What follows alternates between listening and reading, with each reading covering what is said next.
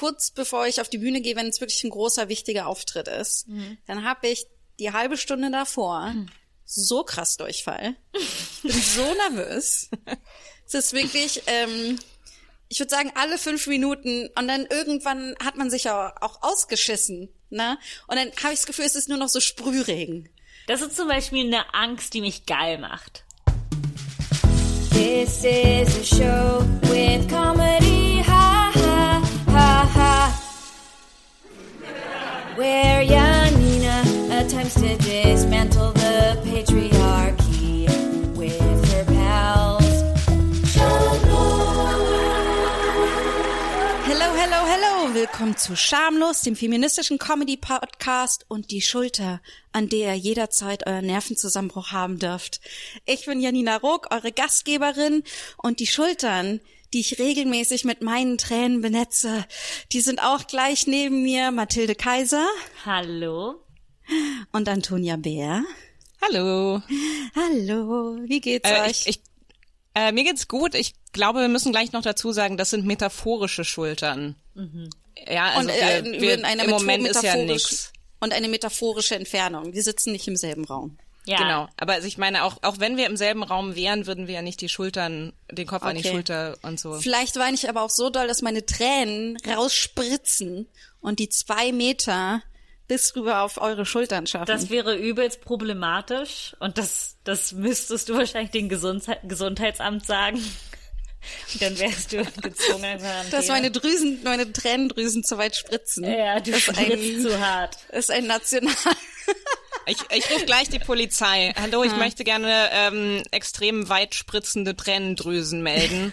ähm, das, was ist denn da die Strafe drauf? Auch 500 Euro? Ich würde das einfach vage halten. Ich würde sagen, ich würde gerne eine Frau anmelden, die super weit spritzt. Und die wissen oh, nicht ja. was. Ja, das, ähm, das klingt allerdings auch nach einem Pornhub-Video.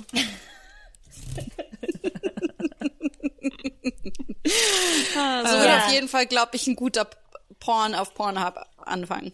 Glaube ich. Ja. Ich möchte eine Frau melden. Und dann kommt der Polizist vorbei und der Polizist ist total enttäuscht, aber trotzdem hat er einen riesen Ständer und den muss er jetzt irgendwie handeln. Und dann spritzt die super weit und er ist so, ich wusste, dass das passieren würde. Ich glaube, wir sind total tolle Drehbuchautorinnen für, für, für heteronormative Porns. Ja. Es wäre ja. eine Karriere, die, die wir jetzt anstreben könnten. Ah, ja, Karriere, interessantes Wort. Was ist unser Thema, unser Thema heute, Janina? Ah, unser Thema heute ist nicht Karriere, sondern Angst. Aus sehr offensichtlichen Gründen. Huströchel. Ähm, und ich bin ehrlich gesagt nicht so ängstlich, beziehungsweise oft pragmatisch. Also ich versuche nicht panisch zu werden, sondern besonnen zu sein und einen Plan zu haben. Und das waren so meine ersten Gedanken zum Thema Angst. Und, und der zweite war so Bullshit, Frau Ruck. Also ich spreche mich nur mit Nachnamen an, wenn ich mit mir selbst rede. Finde ich gut. Siehst ähm, du dich auch? Ja, wollte ich ja, auch ja. fragen. Genau, okay. genau. Hören, hören Sie auf, hören Sie auf, sich selbst zu belügen, Frau Ruck. Sie haben offensichtlich sehr, sehr viele Ängste und ich kenne sie sehr, sehr gut. Also lügen Sie mich bitte nicht an. Ja, ich, ich glaube, ich gebe anderen Leuten den Eindruck, dass ich ziemlich angstfrei bin und ich versuche mir selbst den Eindruck zu geben, dass ich ziemlich angstfrei bin. Aber es stimmt überhaupt nicht. Ich habe super viele Ängste. Und ja. als ich äh, und ich dachte mir, Lass uns da doch gleich reinspringen heute, oder? In die Top 100 der geilsten Ängste aller Zeiten. Also ich glaube, wo du das gesagt hast, ähm, habe ich so eine Analogie im Kopf gehabt, so wenn ich ein Kuchen wäre, dann wären meine Ängste das Mehl. Schmeckt man nicht unbedingt raus, brauchst du aber. Ist da, wow. ist sehr viel davon.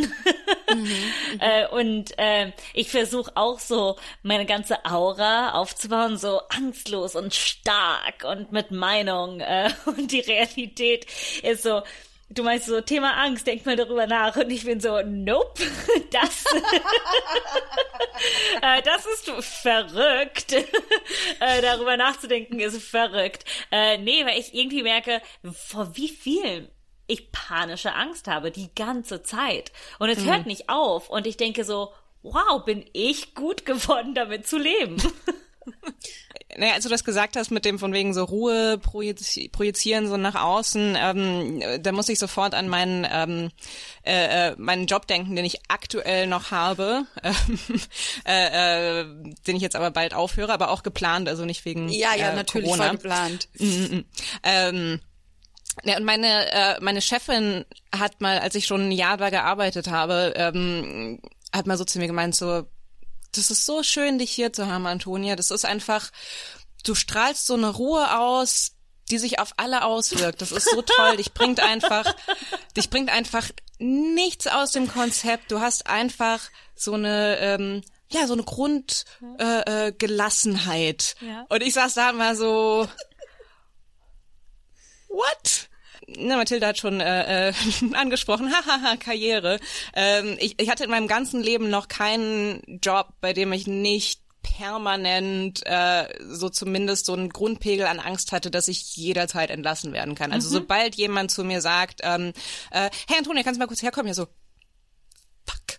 Fuck, sie haben jetzt jetzt haben sie es rausgefunden. Also so klassisches äh, Imposter-Syndrom so ein bisschen, aber halt auch mit äh, ja, ich weiß auch nicht. Und ähm, also auch egal, wie viel Bestätigung, wie viel gutes Feedback ich äh, ähm, bekommen habe, es ist Ja. also ich habe so die Grundüberzeugung, jeden jeden Moment schmeißen sie mich hochkant raus. Ich glaube, eine Angst, die ich oft habe, die zum Glück nicht viele mitbekommen, ist ähm, direkt kurz bevor ich auf die Bühne gehe, wenn es wirklich ein großer, wichtiger Auftritt ist, dann habe ich die halbe Stunde davor so krass Durchfall. Ich bin so nervös. Es ist wirklich, ähm, ich würde sagen, alle fünf Minuten und dann irgendwann hat man sich ja auch ausgeschissen. Ne? Und dann habe ich das Gefühl, es ist nur noch so Sprühregen. Du spritzt und sprühst, ne? Ich, ich, bin, ich bin sehr saftig unterwegs gerade. Aber es ist wirklich diese Form von ganz bestimmt schlimmem Lampenfieber. Denke ich, ah, das ist so, da lüge ich mich aber bis eine halbe Stunde vor dem Auftritt an, dass alles okay ist. Und dann auf einmal kommt es raus, dann kann ich es nicht mehr leugnen. Mein Körper ist so, du kannst jetzt nicht mehr dich selbst belügen. Hier kommt der Durchfall. Den kannst du nicht ignorieren. Ja, ich find's einfach lustig, weil das ist zum Beispiel eine Angst, die mich geil macht. Ne? So. Das ist eine Angst, die mich so ein bisschen reizt. Ich bin so, oh ja, komm, gib mir ein bisschen Vorschau-Durchfall. So, uh, du musst gleich auf die Bühne, leer dich aus. Ähm, das ist so eine, eine, eine, eine schöne Angst. Aber ich habe dann so, ich habe so viele kleine irrationale Ängste, zum Beispiel mein Handy zu verlieren. Ständige Angst.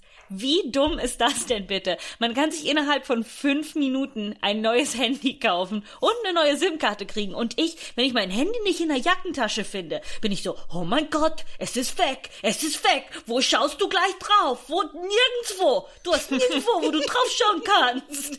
Äh, und es ist so, Aber was machst du? Dann suchst du dann so ganz panisch? Oder ganz was? panisch und ich leer meine Tasche und dann war es doch in meiner, äh, ähm, das ist jetzt so ein kleines äh, äh, Side-Detail, äh, mein Arsch ist manchmal so groß, dass ich mein Handy, nicht manchmal, mein Arsch ist so groß, kontinuierlich, dass ich mein Handy manchmal nicht in der Hosentasche fühlen kann. So hinten. wenn man Was das aber so, tut mir leid, das heißt, bedeutet doch eher, dass dein Arsch so hart ist, dass du dein Handy nicht fühlen kannst. Weil wenn dein Arsch oder dein Handy ist besonders weich. ich weiß es nicht, aber oft ist es so, dass mein Das hängt Arsch... ja, hat ja nichts mit der Größe Nee, zu la tun. lass uns das jetzt klären. Welche Konsistenz hat dein Hintern, Mathilde? Ja. ähm, also wenn die Hose eng ist, dann ist er hart. Okay, aber das ist doch, okay, ist doch schön, dass du so einen harten Hintern hast, dass du dein Handy nicht spürst. Ja. Ja. Ich wollte nur sagen, du musst ein bisschen genauer in deiner Beschreibung sein. Okay, ich taste Ja. mal später meinen Arsch besser ab und sag euch Bescheid. Mathilde, das ist ein, das ist ein auditives äh, Medium. Da, ähm, ne, wie gesagt, musst du das genau für alle nachvollziehbar machen. Genau. Das tut mir leid. Also, so richtig. Aber Okay, und dann findest du dein Handy nicht in deiner äh, Hosentasche. Und dann bin ich super, super aufgeregt und ängstlich und krieg Panik und dann finde ich es und dann fühle ich mich dumm darüber, dass ich Angst hatte. Also ich mache auch äh, äh, regelmäßig so diesen kleinen äh, Tanz in, äh, im Bus und in öffentlichen Verkehrsmitteln. Aber ich bin auch. Äh, Man muss dazu jetzt auch, beschreiben, du hast jetzt äh, so, ja, ganz genau, panisch genau. hin für jemand, der, für jemand, der mir eine Predigt gehalten hat über Audiomedium. ich kann immer nur Fehler bei anderen gut finden, bei mir selber. Ähm, naja, so dieses, äh, äh, ich taste jetzt äh, meinen ganzen Körper und alle auch, ähm, ich suche auch immer sofort an Stellen, wo ich genau weiß, dass es nicht, aber so, vielleicht ist es hier und ähm, dabei ist es Wie doch an welcher einfach, Stelle suchst du dann, wo es nicht sein kann? Äh, äh, in äh, dieser kleinen Brusttasche, die meine Jacke hat, äh, wo man irgendwie nur ganz schlecht drankommt und äh, ähm, äh, irgendwie ich guck manchmal, ob es mir so in die Hose irgendwie gerutscht ist und meistens ist es So einfach in die ganz Hose In die rein. Hose rein. Ja, Willkommen zur Flughafensicherheitskontrolle. Packen Sie alles aufs Band, was Sie können. okay. Ähm, äh, kleinen auch Ihr Moment. Handy. Ähm, okay, ähm, Moment, es tut mir total leid. Ich weiß, eigentlich soll man das vorher sich. Äh, ich schaue gerade mal. Äh, Entschuldigung, können Sie das mal äh, halten? Ich gebe Ihnen kurz meine Hose. Ähm, äh, in, in, äh, äh, äh, warum? Wo fassen Sie sich denn gerade an, bitte? Ich, ähm, ich weiß nicht genau, wo mein Handy ist, deswegen ich dachte, ich kontrolliere einfach mal systematisch alles und fange einfach so bei meinem Körperinneren an. Okay, können Sie bitte die Hand aus Ihrem Hintern wieder rausnehmen? Das ist höchst unhygienisch. Soll ich Entschuldigung, ich dachte, es geht hier um die Sicherheit von allen Fluggästen. Äh, wenn ich jetzt, Ähm, aber okay, wenn ich nicht gründlich nach meinem Handy suchen soll, bitte. Also wir haben dafür haben wir die Bodyscanner heutzutage. Sie müssen nicht selbst in den Hintern. Aber warum? Wie sollte Ihr Handy da überhaupt hingekommen sein? Weiß ich nicht. Ich kann mich nicht dran erinnern, wann ich das letzte Mal in der Hand hatte und das heißt, das könnte überall sein. Ähm, hey, äh, Antonia, ähm, es ist echt schön, dich im Team zu haben. Äh, es ist echt cool, Ja, mit dir zu voll super arbeiten. hier. Ähm, es ist nur so, weißt du, wenn ich dich bitte, etwas aus, au- aus dem Supply Room zu holen, dann bist du immer so schnell nackt und dann hast du so viele Finger in deinen Öffnungen und äh, es dauert einfach zu lang.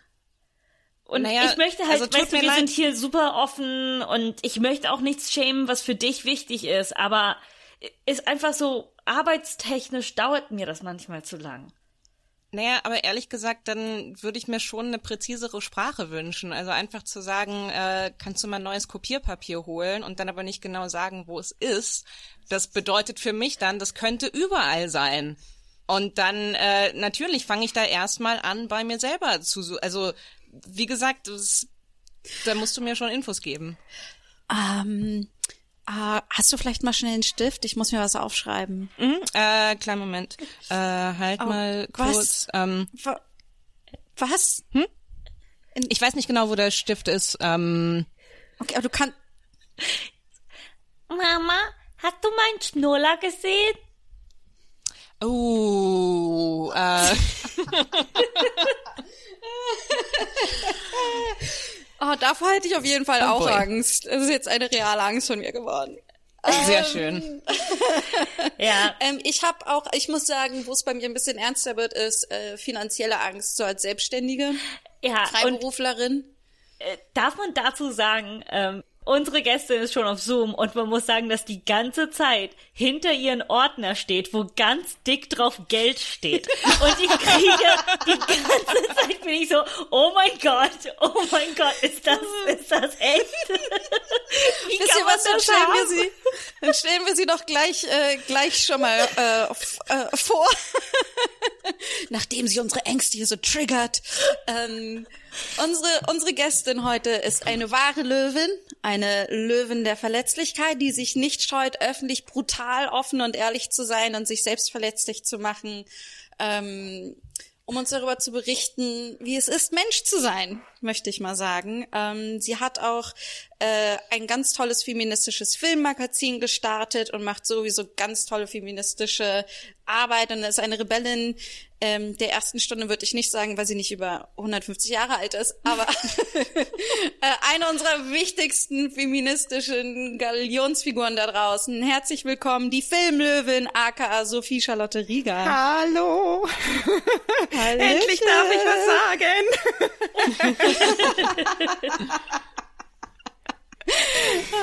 Hallo, schön, dass du da bist. Ja, wie schön, dass ich dabei sein darf. Und wie schön jetzt, ich habe schon so viel mit euch gelacht. Ich bin jetzt schon, ah, mir geht's gerade total gut. Ah. Ah, sehr schön, das freut mich. Okay, wir reden jetzt einfach ähm, weiter über unsere Ängste. Ja, bitte. Was, was ist denn zum Beispiel eine Angst? Also wir waren gerade bei Geld. Lass uns doch da einfach bleiben. Wie ist denn so deine finanzielle Angstsituation? Äh, schwankend. Ich war irgendwie in so einem naiven Rausch von mir kann nichts passieren. Frag mich nicht wieso, aber irgendwie so bis vor drei oder vier Stunden dachte ich noch, es wird alles gut. Und dann haben irgendwie alle möglichen Leute mich angerufen und gefragt, und wie sieht's bei dir finanziell aus? Und jetzt gerade zum Beispiel äh, hänge ich ja an der Warteschleife, ne? Für den Corona-Zuschuss. Vom Corona-Zuschuss? Genau, weil mir irgendwie plötzlich dann doch klar, klar geworden ist, ach scheiße, ja, diesen Monat geht's vielleicht noch, aber was mache ich dann im nächsten? So, das ist so meine aktuelle Geldsorgesituation. Man muss dazu ja auch sagen, äh, dass mein äh, Lebensgefährte gerade zu Besuch aus Kuba ist und ich also zwei Personen gerade versorge. Das macht die Situation noch mal so ein bisschen enger. Ich, ähm, ich muss, ich bin auch gerade entspannt, aber ich habe diesen Corona-Zuschuss schon bekommen. Ähm, das heißt, irgendwie gerade ist alles in Ordnung. Aber generell, ähm, wenn es gab bei mir auch zum Beispiel, wäre das alles jetzt im Januar passiert, hätte ich so eine krasse Panik gehabt. Ist, oh. oh mein Gott, wie kann ich meine Miete zahlen? Ich weiß nicht, wie ich meine Miete zahlen kann. Und dann bin ich noch irgendwie, ist das sehr, sehr tief in mir drin. Ich glaube, da werden wir in sämtlichen Folgen noch drüber reden, was ich für ein krasses preußisches, protestantisches Arbeiterkind bin und wie groß Oh ja. mein Sicherheitsbedürfnis Danke, Antonia. Und wie groß mein ich, Sicherheitsbedürfnis ich, also ich meine ist. im Sinne von ich auch, nicht, nicht oh mein Gott, Janina. Mein Sicherheitsbedürfnis ist echt so wirklich so, oh mein Gott, ich weiß nicht, wie ich meine Miete in drei Wochen bezahle. Und dann werde ich sofort auf der Straße landen und nichts, nichts wird jemals so sein wie, wie je zuvor irgendwie. Und ähm, ja, also da, das, ich glaube, das ist so eine der Grundängste, wo ich so richtig anfange, mich so reinzuspulen. Das auf jeden Fall bei Geld. Irgendwie. Sophie, ich glaube, ich hatte dieses gleiche, so wird schon, come on, kriegen wir hin. Und dann als alle so, äh, aber dann, sobald die Panik, und Janina wird, wird wahrscheinlich sagen, so, Mathilde, du hast so genervt an einem bestimmten Punkt, weil sobald, sobald die Panik nur einen kleinen Krümel reingesetzt hat, war ich so, oh mein Gott, wir verdienen gerade kein Geld. Also so gar kein Geld. Und dann, ja, und dann war es nur so Angst, wie man das jetzt durchstehen soll. Ich habe euch allen natürlich was voraus, äh, denn ich habe meinen Corona-Zuschuss schon erhalten und schon zurückgezahlt. Wie, du hast ihn zurückgezahlt? ja. Ähm, weil ich ähm, erfahren habe, dass äh, Studierende keinen Anspruch drauf haben. Was? Und ich war eh, ähm, äh, also ich habe, ich erst hatte ich, ähm, erst hatte ich Angst wegen dem Geld. Dann habe ich den Corona-Zuschuss beantragt. Und der kam ja auch, äh, muss man sagen, wirklich super schnell und super unkompliziert und das ist alles total toll. Und dann hatte ich ähm, beziehungsweise während dem A- Beantragen schon, sobald ich irgendwo einen Haken setzen muss, ähm, ich bestätige, dass ich äh, diese Angaben nach bestem Wissen und Gewissen gemacht habe, da geht bei mir schon die Angst los, selbst wenn es nur, äh, selbst wenn ich nur die, äh, weiß ich nicht, die AGBs irgendwo wegklicken muss.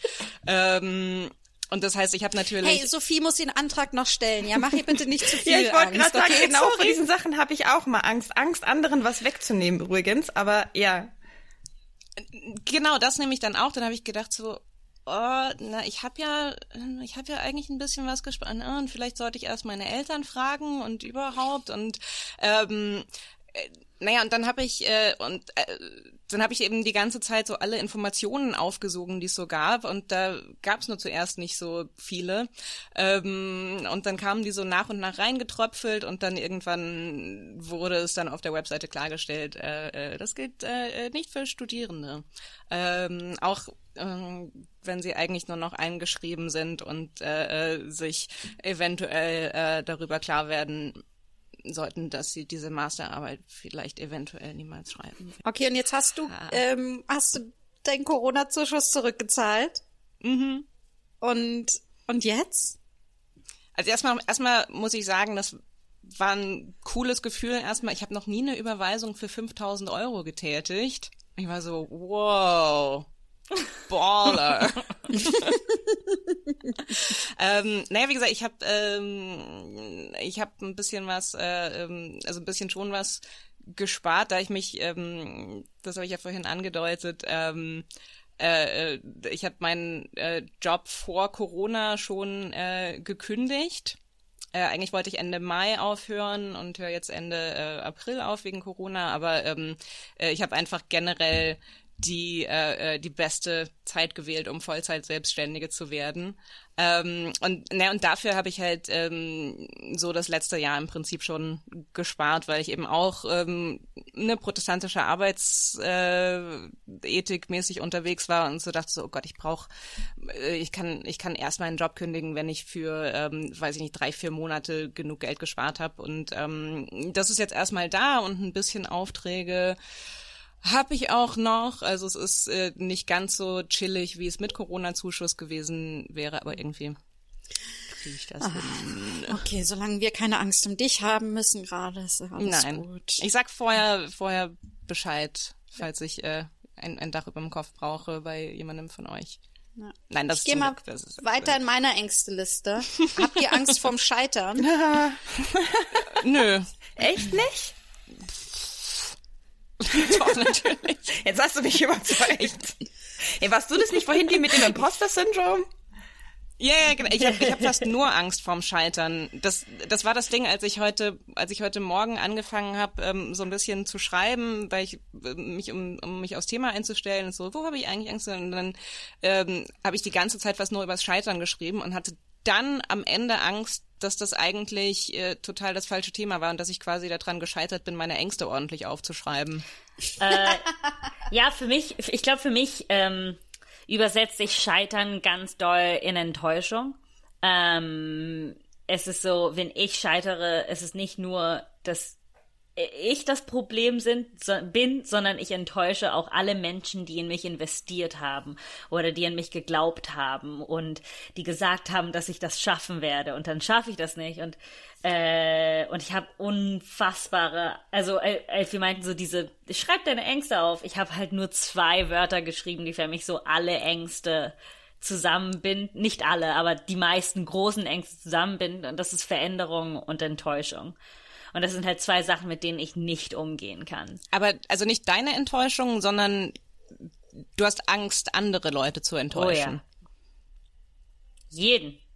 Ja, also ich, ich habe eine andere Angst, die sich da, glaube ich, anknüpft, aber das, also erstmal zum Scheitern, das ist tatsächlich, die habe ich auch total, aber das ist eine, die mich total anspornt, die so ist, okay, ich äh, kann dem entgegengehen, das pusht mich zu kreieren und es pusht mich fertig zu machen und allen Wichsern da draußen das Gegenteil zu beweisen. Unter anderem eine Dynamik, die diesen Podcast hat äh, entstehen lassen. Aber ähm, ich glaube, meine größte Angst, und eigentlich wollte ich mit über die am Schluss reden, also meine größte Angst ist, äh, dass mich keiner liebt. Oh ja. Und ähm, mm. und da, darum bin ich definitiv Comedian geworden. Also so habe ich versucht, mit dieser Angst umzugehen. Ähm, äh, aber das, das ist etwas, wo ich merke, das sitzt so tief krass in mir drin, dass ähm, ähm, das informiert eigentlich alles, was ich mache. Also es ist alles, es ist so der große rote, falls es kein roter Faden ist, ist der rote Teppich, der sich durch mein Leben zieht. Ich hatte immer panische Angst, allein zu sein, als ich klein war, weil ich Einzelkind war und meine Eltern so viel gearbeitet haben. Und ich habe immer gedacht, dass ich für immer allein sein werde. Und ich glaube, ich habe so hart gesteuert, nicht allein zu sein, dass ich jetzt Angst habe, nie allein zu sein. ich war so, füll, füllt mich mit Zeit und Liebe. Und jetzt bin ich so, oh oh. äh, Sophie, du hast aber gerade so, oh ja gesagt, als ich das mit der Liebe meinte, was ähm, kannst du dich da identifizieren? Kann ich mich mit? voll mit identifizieren. Ich sehe das ich sehe so diese Angst vor dem nicht geliebt werden immer als so eine ganz große Schwäche, aber ich glaube, das liegt daran, dass, dass ich als Frau so sozialisiert bin, ich soll nicht so viel um Aufmerksamkeit haschen. Wisst ihr, was ich meine? Und natürlich drückt ja. sich diese, diese Angst vor fehlender Liebe darin aus, dass, dass ich Aufmerksamkeit dann haben will für das, was ich tue. Ne? Also ich meine, letzten Endes stelle ich mich ja zum Beispiel dann auch im Internet da als Bloggerin, als Aktivistin und so weiter. Und natürlich hat das auch immer was mit Anerkennung zu tun, was ich jetzt auch so in Liebe übersetzen würde. Und ich habe ganz oft das Gefühl, das ist eine ganz schlimme Schwäche, die ich habe. Und das ist irgendwie jetzt gerade auch mhm. wohltuend und schön zu hören, dass ich damit nicht alleine bin. Dann fühlt sich das nicht mehr so sehr wie eine Schwäche an, sondern wie was Normales. Wisst ihr so? Aber damit kann ich mich total identifizieren mit diesem, ähm, ich habe ganz arg Angst, dass mich niemand liebt und ich brauche da ganz viel Bestätigung und gleichzeitig habe ich Angst, dass das total nervig ist. Also das ist mein ähm, äh, äh so ein ganz äh, äh, so eine Angewohnheit, äh, die ich entwickelt habe, ist, wenn ich irgendwo, ähm, wenn ich und meine Freundin uns mit äh, Freundinnen treffen, dann sage ich ganz oft auf dem Nachhauseweg zu ihr, ähm, war, war ich irgendwie die nervigste Person heute Abend, ähm, ja. weil ich irgendwie immer, also ich kann das mittlerweile ganz gut, ähm, Ängste so ein bisschen, ähm, so ein bisschen im Hintergrund laufen zu lassen. Also ich kann ganz gut im Moment sein, wenn ich irgendwie so mit den Menschen zusammen bin, die ich liebe. Und es geht aber dann so, sobald ich dann alleine bin oder irgendwie nur mit meiner Freundin im Anschluss, dann geht das so los in meinem Gehirn mal so, oh shit, du hattest eigentlich gerade eine total gute Zeit, aber was ist, wenn du allen anderen den Abend versaut hast, weil du die ganze Zeit nur gequatscht und dich selbst dargestellt hast. Ja, ich hab, ich glaube, bei mir äußert sich das zum Beispiel so, dass ähm, äh, ich, das ist einmal so, ja, weil ich so wenig romantische Liebe in meinem Leben habe, dass ich mir und dann irgendwie so, naja, ich bin ja schon so eine auffällige, schwierige Frau, weil ich Feministin bin. Ähm, und dann leider auch hetero. Ähm, und ich habe uh. und ähm, ja, und dann ist das schon so, und dann denke ich schon, ich bin schon sowieso so problematisch. Äh, und darum ist es schon so schwierig, überhaupt diese romantische Liebe zu kriegen. Und darum muss ich besonders viele Freundinnen ähm, überzeugen, was für eine tolle Persönlichkeit ich habe, dass sie mit mir befreundet und meine Ersatzfamilie sein wollen. Äh, mhm. Und dann, ähm, äh, ja, das ist, ich bin aber auch Scheidungskind, das ist auch irgendwie klar drin, irgendwie das, ich meine, auch wenn meine Eltern mir nie gesagt haben, wir scheiden uns wegen dir, du bist der Scheidungsgrund. Ähm, aber es ist, ja, das ist auch so eine Zeit, wenn man irgendwie ein Scheidungskind ist, wo man, ich weiß nicht, ist jemand von euch Scheidungskind? Ich. Ah, okay. Alle Joni, außer mir. du bist raus. Ich tue mich schwer, das, was meine Eltern getan haben, eine Scheidung zu nennen. Das macht es für die zu einfach. Weil sie eigentlich immer noch so wahnsinnig miteinander vernetzt, verwebt sind in ihrem Leben? Ja, ja, ja auch. Ja, also ich weiß ja, als Scheidungskind ist es dann auch einfach so, ähm, dass halt einfach, ne, irgendwie dieser Bruch in, und der Schmerz der Eltern und wie schwierig alles ist und so weiter. Und dann will man halt auch irgendwie nicht noch ein weiteres Problem sein oder so, ne? Ich finde, das, das spielt dann da irgendwie noch viel mehr mit rein und dann irgendwie gefallen zu wollen und, und so, also. Uh, hey, uh, Mama, hey, uh, Papa, ähm, ich habe ähm, ganz viel Kunst für euch gemacht und ähm, ich habe auch die Küche geputzt äh, und ähm, ich war eigentlich äh, schon draußen im Park alleine äh, und ich bin mit dem Hund Gassi gegangen äh, und ähm, ich habe auch schon gegessen und, ge und für euch gekocht und das Essen steht für euch bereit. Ist das okay? Äh, was gibt's denn zu essen? Ähm, Königsberger Klopse. Hm. hm. Oh, ja, okay. Also, also ich ähm, fände, ich hätte es schön gefunden, wenn du äh, das vorher mit uns abgesprochen hättest, weil Aha, ähm, das kann ich verstehen. Also, ja, weil also hm. ne, ne Schatz, du weißt, wir wir sind gerade in Scheidung und ja.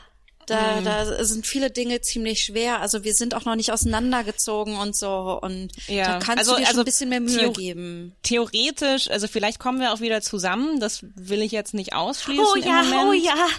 Und wir wollen, ich, meine, natürlich ist das Ganze auch ein hängt das auch ein bisschen damit zusammen, wie gut du dich um uns kümmerst. Aha, also, ja, ja. Also Königsberger Klopse. Ähm, ich hätte auch noch ein vegetarisches Thai Curry im, im Gefrierfach, was ich für euch auftauen könnte. Oh. Ich meine, ich weiß, dass die, ich weiß, dass uns die, ich weiß, dass die Kindertherapeutin zu uns gesagt hat, dass genau solche Familiendynamiken schwierig sind. Ähm, aber trotzdem, okay, ich möchte es so formulieren. Ich fühle, wenn du eingefrorenes Thai Curry für uns hast, ähm, dass du das eigentlich nur für dich eingefroren hast. Ja. Und, ähm, nicht das für ich ganz, da bin ich ganz bei das dir. Das tut mir leid, ich wollte das auch eigentlich selber noch essen, aber ich habe mir gedacht, das wäre eine gute Alternative zu den Königsberger Klopsen.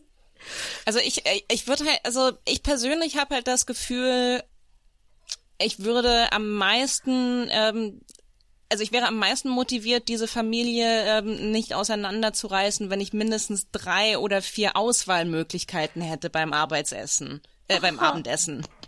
Es, es fühlt sich wie Arbeit an, Schatz. Du Es fühlt recht. sich wie Arbeit es fühlt an. Sich wie Arbeit. Oh, tut mir leid, Also- dass ich Schatz gesagt habe. Aber Tilly, okay. du musst das einfach verstehen, ja? Ja. Ich, ich komme von, von der Scheidungsanwältin nach Hause. Es war ein Ja. furchtbar hartes, hartes Gespräch, weil Mhm. deine Mutter immer noch nicht das ne äh, aus diesem Haus ausziehen will und wir immer noch nicht wissen, wie wir deine Mutter aus diesem Haus rauspushen können, okay? Aber Und dann komme ich nach Hause und dann muss ich mit ihr und dir zusammen diskutieren, was wir jetzt essen. Ja, aber vielleicht ähm, kann ja Mama hier zu Hause bleiben, wenn ich euch morgen ein Buffet vorbereite. Und wisst ihr was? Ich, ich, ich, ich, ähm, ähm, ich mache eure Steuern auch. Und ähm, äh, wie steht ihr zu Pediküre, Maniküre, Enthaarung? Ich kann Also ich alles meine, das fände lernen. ich total super. Ich habe morgen ein Date. Das wäre großartig. oh, oh, Oh, du hast ein Date, oh, schön für dich. oh, ja, hast du ein nein. Problem damit oder was? Oh, nein. Nein, gar nicht. Oh, es zerfällt. Oh, es zerfällt. Oh, es geht kaputt. Aua. Oh. Okay, ähm, Schatz, reg dich doch einfach ab. Vielleicht, wenn du jetzt eben noch äh, schnell die Wäsche machst vorm Schlafen gehen, ähm, vielleicht renkt sich das ja alles wieder ein. Guter Punkt. Ich gehe sortieren. Oh. Sad. Zu, zu traurig. Das war echt, das war so, das war so nah am Leben, das war echt schwer mit anzuhörsehen. Oh. Ja, äh, ich hoffe, dass keine Eltern da draußen so sind. Bitte koch besser, damit wir uns nicht scheiden lassen müssen. Nee, aber die Verantwortung der Freude, der, die Verantwortung für die Freude meiner Eltern habe ich jahrelang empfunden. Und wenn sie sich gestritten haben, habe ich immer das Gefühl gehabt, ich habe sie enttäuscht, dass ich es nicht geschafft habe, so das positive Kind zu sein. Ja. Okay. Hey, wir haben nie gesagt, dass es ein reiner Comedy-Podcast ist. äh, ja. Ähm, ich meine, eine weitere Angst, die ähm, ihr wahrscheinlich auch gerade teilt, aber ich vielleicht auch nicht, ähm, äh, ist diese Corona-Angst. Und ich muss sagen, das war auch so ein Moment, wo ich mich wieder total gut anlügen konnte. Und so war, ja, ich gehe das jetzt ganz besonnen und pragmatisch an, das wird schon alles okay. Ähm, und wir folgen die Regeln, dann wird schon alles gut. Ähm, und dann habe ich aber irgendwann gemerkt, dass ich, ich habe aber trotzdem so ein, ich konnte dann gerade in dem Moment, wo dann so entschieden wurde äh, von Merkel, dass wir alle zu Hause bleiben müssen, ich habe ähm, so ein, ähm, bin sehr früh aufgewacht immer, auch schon so um fünf oder so und hab ähm, ähm, hab dann so so einen wahnsinnigen Druck auf meiner Brust gehabt, so ganz schwer und so ein äh, jetzt wenn ich schon davon rede, es ist so, so ganz angespannt und dann und dann musste ich dann zwei Stunden spazieren gehen, damit es weggeht. Ich finde halt bei Corona ist es auch super praktisch, dass im Prinzip die häufigsten Symptome genau die gleichen für eine Angst- oder Panikattacke sind. Das ist, äh, äh, voll, das ist so, oh, ich habe Angst vor Corona und äh, jetzt auf einmal äh, spüre ich, äh, äh, dass meine Brust ganz eng wird und mein Hals ist ganz trocken und äh, ja, könnte könnte die Angst davor sein, es könnte das Virus selber sein. Pff, Vor allem verstärkt sich Die das ja gegenseitig, ne? Weil je mehr Angst du hast, desto stärker, also je mehr Angst du davor hast, du könntest Corona haben, desto mehr Corona in Anführungszeichen Symptome entwickelst du, weil du noch weniger Atem hast und dann steigert sich das so in äh, wie in so einer Spirale. Also das ist zumindest bei mir. ja, auf jeden Fall.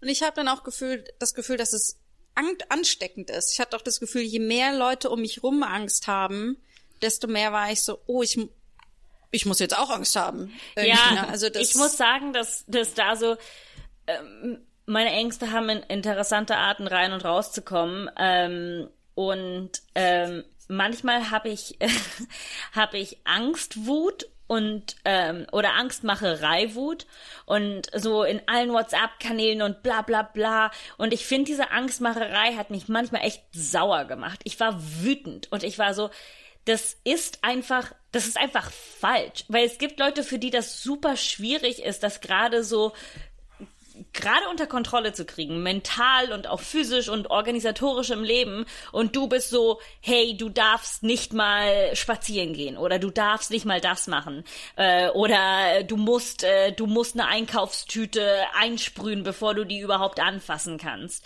Ähm, ist alles okay. Jeder muss für sich das machen, was einen beruhigt. Aber du darfst nicht diese Angst dann so projizieren und reinstopfen. Weißt du, da, aber, da aber werde ich sauer. Ja, aber das ist ja auch dieser andere Faktor, ähm, der bei mir, und das ist, ähm, äh, als ich das aufgeschrieben habe, das hört sich so ein bisschen an, als ob ich angeben will, was ich für ein äh, selbstloser Mensch bin, aber ich habe fast mehr Angst davor, andere anzustecken, als selber krank zu werden, weil ich so, ähm, also ich also ich habe irgendwie, ich habe auch, ich weiß nicht, das geht rein so in Versagensängste und und also ich habe so eine Angst vor Schuld und eben dann dieses so, oh shit, was ist, wenn ich mich nicht verantwortungsbewusst behalte, äh, verhalte und dann stecke ich irgendjemanden an, der äh, äh, immun äh, ähm, äh, geschwächt ist und dann äh, bin ich schuld, wenn die Person dann stirbt im schlimmsten Fall. Ähm, ähm, Liebling, äh, ich habe das Gefühl, du bist ein bisschen zu cool gerade. Und ähm, ich wollte das aber auf eine sehr romantische Art und Weise klären und ähm, darum habe ich dir ein Geschenk mitgebracht. Okay, Ja? cool, cool, danke. Ähm, Ähm, ja, das ist ein Angstserum, nennt man das. okay, also ähm, verstehe ich das richtig? Du möchtest, dass ich mehr Angst habe. Ja. Also weißt du, es Äh. ist einfach, ähm, wie soll ich denn sonst wissen, dass ich dich beschützen kann? Okay, also du, ähm, also vor, ähm, hast du vielleicht so ein bisschen Input, wovor ich zum Beispiel mehr Angst haben sollte oder einfach allgemein Angst? Oh, das ist so viel. Hm, weiß nicht. Angst vor Bakterien. O okay. Angst vor Wie würdest du mich vor Bakterien beschützen? Ähm, ich ganz, ich würde ganz viel putzen.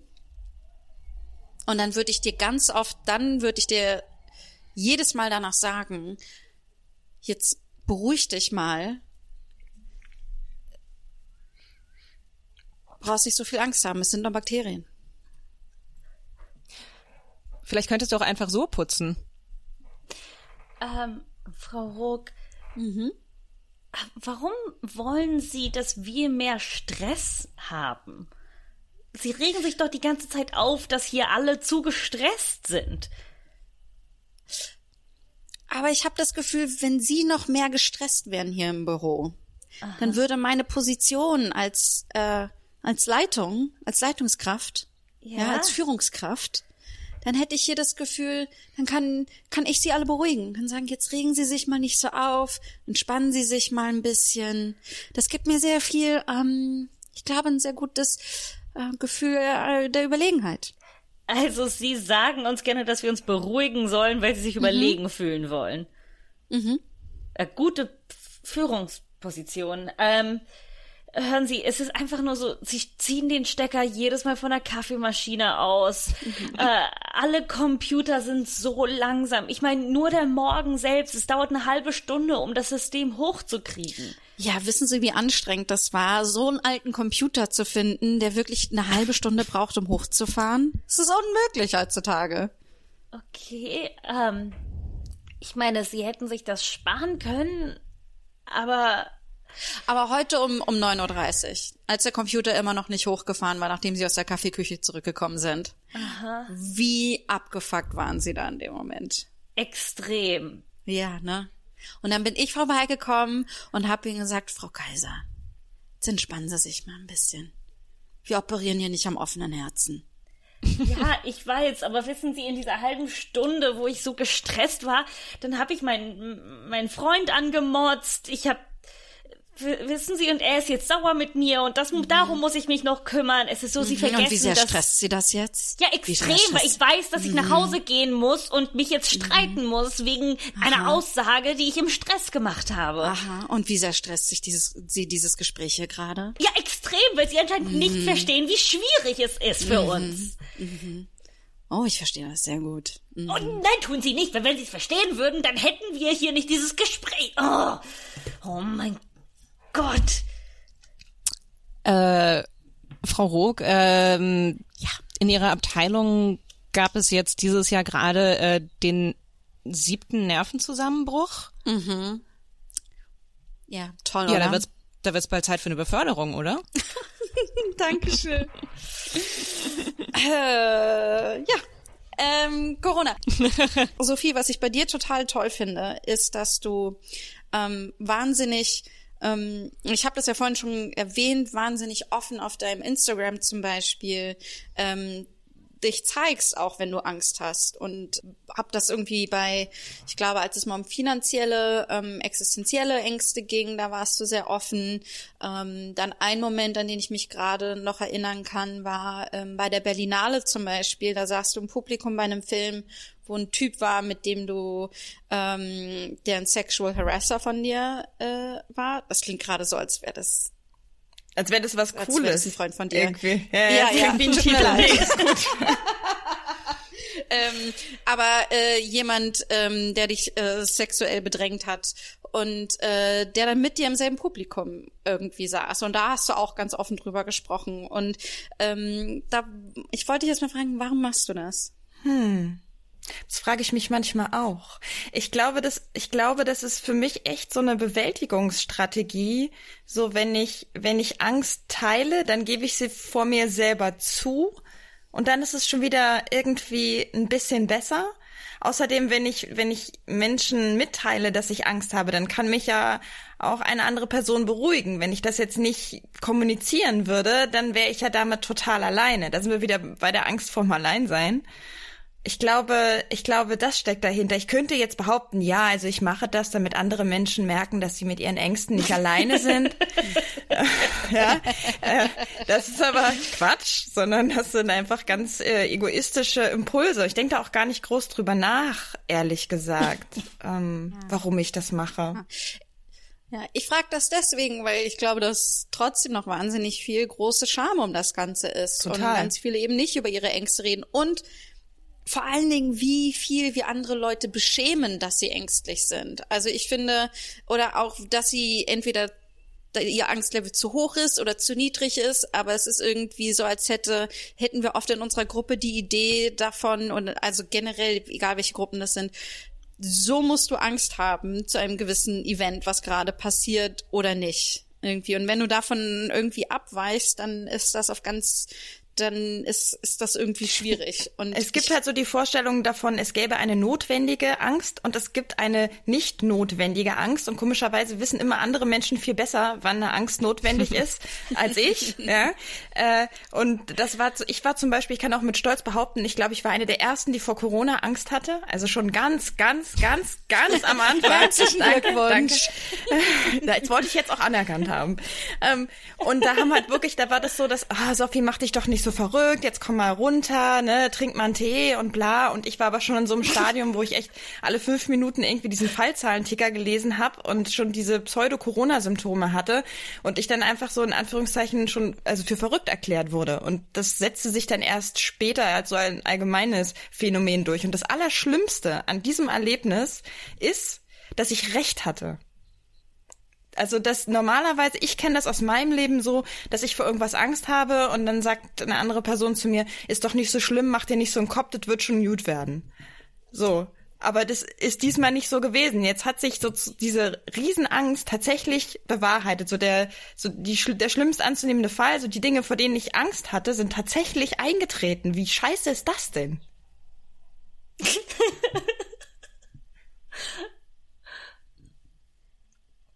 und hiermit verleihen wir den Angstnobelpreis an Sophie Charlotte Rieger. Herzlichen Glückwunsch. Ah, danke schön, danke. Ähm, ich möchte mich gerne an meine, ähm, an meinen Ängsten bedanken. Äh, danke, dass ihr da wart. Ähm, ich möchte mich auch gerne ähm, an die irrationale Seite meines Gehirns bedanken, äh, die es geschafft hat, äh, sich solche unfassbaren Dinge auszumalen, jeden Tag, die ganze Zeit. Ähm, und natürlich möchte ich mich auch an alle bedanken, die an mich geglaubt haben, äh, die mir gesagt haben, wow, du bist so ängstlich. Warum bist du so ängstlich? Ach, du brauchst keine Angst haben, das wird alles gut. An all die Leute möchte ich mich heute bedanken, äh, auf dieser Bühne vor allen Menschen. Frau Rieger, bevor wir Ihnen die eine Million Euro, die man jeweils für einen ähm, Nobelpreis bekommt, bevor wir Ihnen diesen Scheck verleihen, möchten wir Ihnen noch ein paar Fragen stellen. Wie sind Sie, wie sind Sie nur darauf gekommen, damals eine der ersten zu sein, die vor Corona Angst hatte? Eine wahre Pionierin auf dem Feld. Also wissen Sie, ähm, was mir damals geholfen hat, ist es zu lesen, ähm, also Fakten zu lesen äh, und dann daraus ähm, ja darauf was aufzubauen. Ne, so äh, erstmal Schlussfolgerung langsam zu Schlussfolgerung ziehen, zu ziehen, immer lang, langsam und dann immer schneller, immer schneller. Unglaublich. Ja. Unglaublich. Äh, und wir freuen uns sehr, heute Abend hier im Studio bei uns begrüßen zu dürfen, die aktuelle Nobelpreisträgerin für Angst. Äh, herzlich willkommen, Sophie. Ähm, ja, Sie sind jetzt natürlich sehr gefragt, auch als Angst-Trendsetterin. Ähm, mhm. Und deswegen, ähm, also gleich zu Anfang die Frage, wovor sollten wir jetzt alle Angst haben? Also meine nächste Prognose ist äh, äh, die Umwelt. Ähm, Ne, glaub, gut, also die Umwelt, ähm, da haben wir jetzt schon eine Weile vor Angst. Also ich meine, wir, gut, wir tun jetzt nicht unbedingt was, aber äh, da ist die Angst schon. Aber vielleicht so eine, so eine nischige, alternative Angst. Äh, was haben Sie da für uns? Puh, lassen Sie mich mal kurz innegehen. Mm, also, wissen Sie, ähm, meine Ängste kommen oft durch Sachen, äh, die einfach faktisch korrekt sind. Ähm, also würde ich sagen, äh, Rechtsdruck, äh, Umweltverschmutzung, ähm, die amerikanische äh, äh, Wahl 2020 sind alles Sachen, wovor wir gut Angst Aber haben Sophie, können. was wir uns jetzt wirklich hier bei Deutschlandfunk fragen, das sind ja alles Dinge, von denen wir schon längst wissen. Mhm. Irgendwie. Gibt es vielleicht irgendwas da draußen, ich meine, natürlich haben wir diese Fakten, aber auf die reagieren wir emotional einfach nicht. Gibt es irgendwas, wo Sie sagen, da wäre eine emotionale Reaktion jetzt gut? Ja, wir sind alle auf dem Weg dahin, alt und hässlich zu werden. Also ich habe keine Angst vor dem Älterwerden. Ich bin ein Mann. Okay. Ähm, bei aller Liebe, die Sie im Leben vielleicht gespürt haben oder geglaubt haben, gespürt zu haben, werden Sie im Sterbemoment komplett, unfassbar allein sein. Sie haben es hier bei uns zuerst äh, gehört von der Angst-Nobelpreisträgerin. Wir, wir werden alle allein sterben. St oh mein, oh, oh. mein Gott. Ähm, das, an, das war jetzt. An, ähm, ähm, tut mir leid, ich weiß nicht, ob ich diese Sendung äh, jetzt weiter uh, wow. Brötchen. Wow, okay.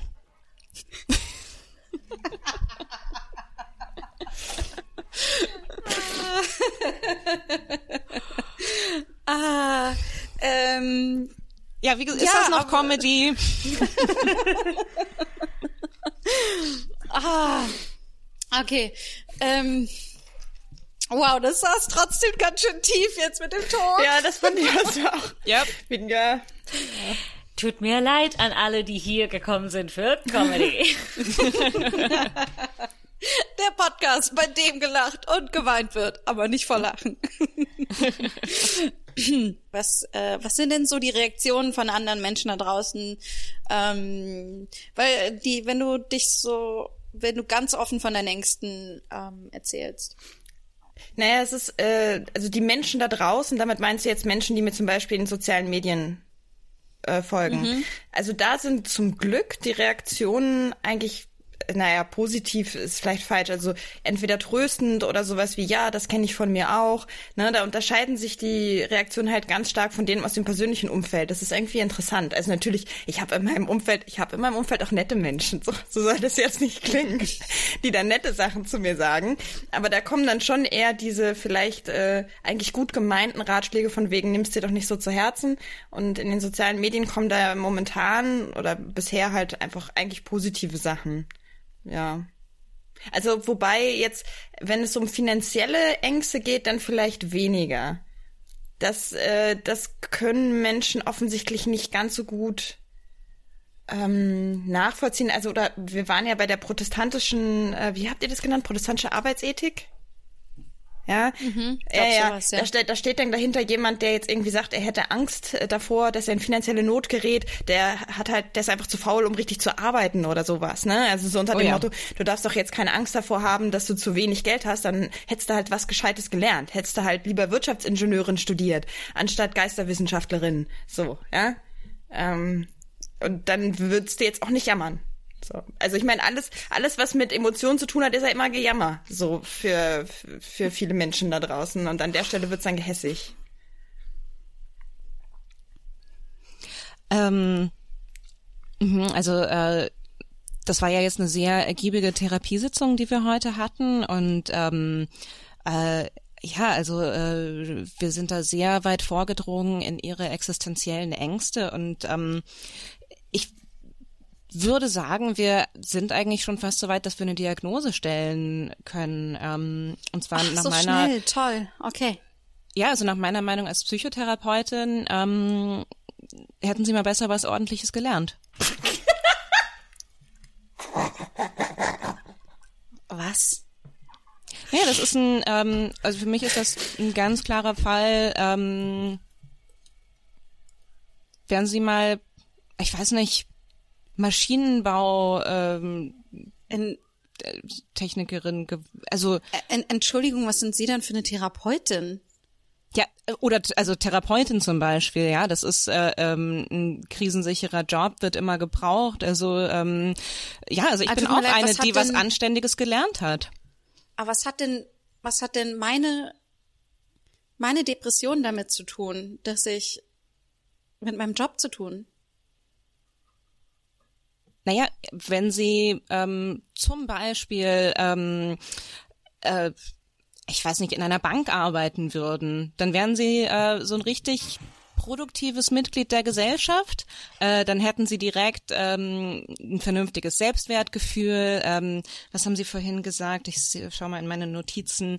Ähm, genau, Sie fühlen sich ungeliebt. Ähm, ja, ich meine, äh, was haben Sie studiert? Äh, äh, Anglizistik. Also mhm. Natürlich fühlt man sich da ungeliebt. Äh, ja, das ist das Rezept meiner Therapeutin. Ah, aha. Ähm, okay, und was äh, haben Sie davor studiert? Ähm, ich habe Anglizistik studiert. Oh, wow. Okay, wie alt sind Sie nochmal? 34. da kam die Diagnose aber ein bisschen spät. Ähm, okay, und wie kann ich Ihnen weiterhelfen? Na, Sie sind doch das Jobcenter, oder? Ja, aber wissen Sie, also es ist schwierig, Ihnen Hilfe anzubieten, äh, wenn Sie Anglizistik studiert haben. Also das war eine Entscheidung, die Sie getroffen haben in Ihrem Leben. Also Sie saßen irgendwo und haben sich gedacht, Anglizistik werde ich studieren. Also das ist schon, das ist bei uns am Jobcenter, ne? Also äh, wir möchten hier jeden unterstützen, aber es gibt ein gewisses Niveau, das können okay, wir einfach okay, nicht. Okay, das, das habe ich mit meiner Therapeutin. Ähm, ja, also wir freuen uns natürlich sehr über Ihr Interesse. Also in der in der Kirche ist ist jeder willkommen. Ähm, Gott liebt äh, alle seine Kinder. Gott vergibt alles. Ähm, ja, vielleicht erzählen Sie einfach äh, ein bisschen was über sich. Also das, wir freuen uns immer über neue Gemeindemitglieder. Ja, also ähm, ich bin in Berlin geboren. Ähm, hm. Ich ähm, mache total gerne Yoga. Hm. Äh, ich gehe gern mit meinen Freunden Kaffee trinken. Mhm. Und ähm, ich habe Anglizistik studiert. Äh, Entschuldigung, was bitte? Ich, ich habe Anglizistik studiert. Okay, also ist das ein Scherz? Ist das, ähm, finden Sie das lustig? Ich, ich, ich verstehe nicht, ich verstehe nicht ganz das. Also, natürlich, also, das ist schon klar, dass Gottes Liebe auch irgendwo seine Grenzen hat. Also, also Entschuldigung, also, also nein, also, also bitte gehen Sie jetzt einfach, bevor, bevor das noch schlimmer wird. Ho, ho, ho, ho, willkommen zur Hölle. Okay, ich habe echt gehofft, dass wenn ich sterbe, in den Himmel komme. Okay. Warum bin ich hier? wir haben ein paar Fragen, bevor Sie zu uns kommen können. Gleich gibt's Nierenauflauf. Okidoki, erste Frage, was haben Sie studiert? Anglizistik. ja, das tut uns leid, das können wir hier leider nicht akzeptieren. Zurück nach oben mit ihnen, zurück. Hallo Petrus. Ähm, ich bin's wieder. Sorry. Ja, die, die, Ang die Anglizistik-Absolventin. Äh, ja, der Teufel will mich auch nicht haben. Ähm, was mache ja, ich jetzt? Weiß ich, gibt's irgendwie ein Limbo kein, für Anglizisten wie für wie Babys, die noch nicht getauft wurden, die dann im, im, im Limbo landen? Gibt es, gibt also, es sowas für Anglizistin? Okay. Also eventuell können wir ähm, deine Seele äh, auf die Erde zurückschicken. Ähm, und dann können sie durch, äh, kannst du durch äh, ähm, vielleicht gute Taten äh, nochmal dein äh, äh dein Karma, sage ich mal, aufbessern. Ähm, zum Beispiel, indem du ähm, Abiturienten heimsuchst und äh, sie davon abhältst, Geisteswissenschaftler zu werden.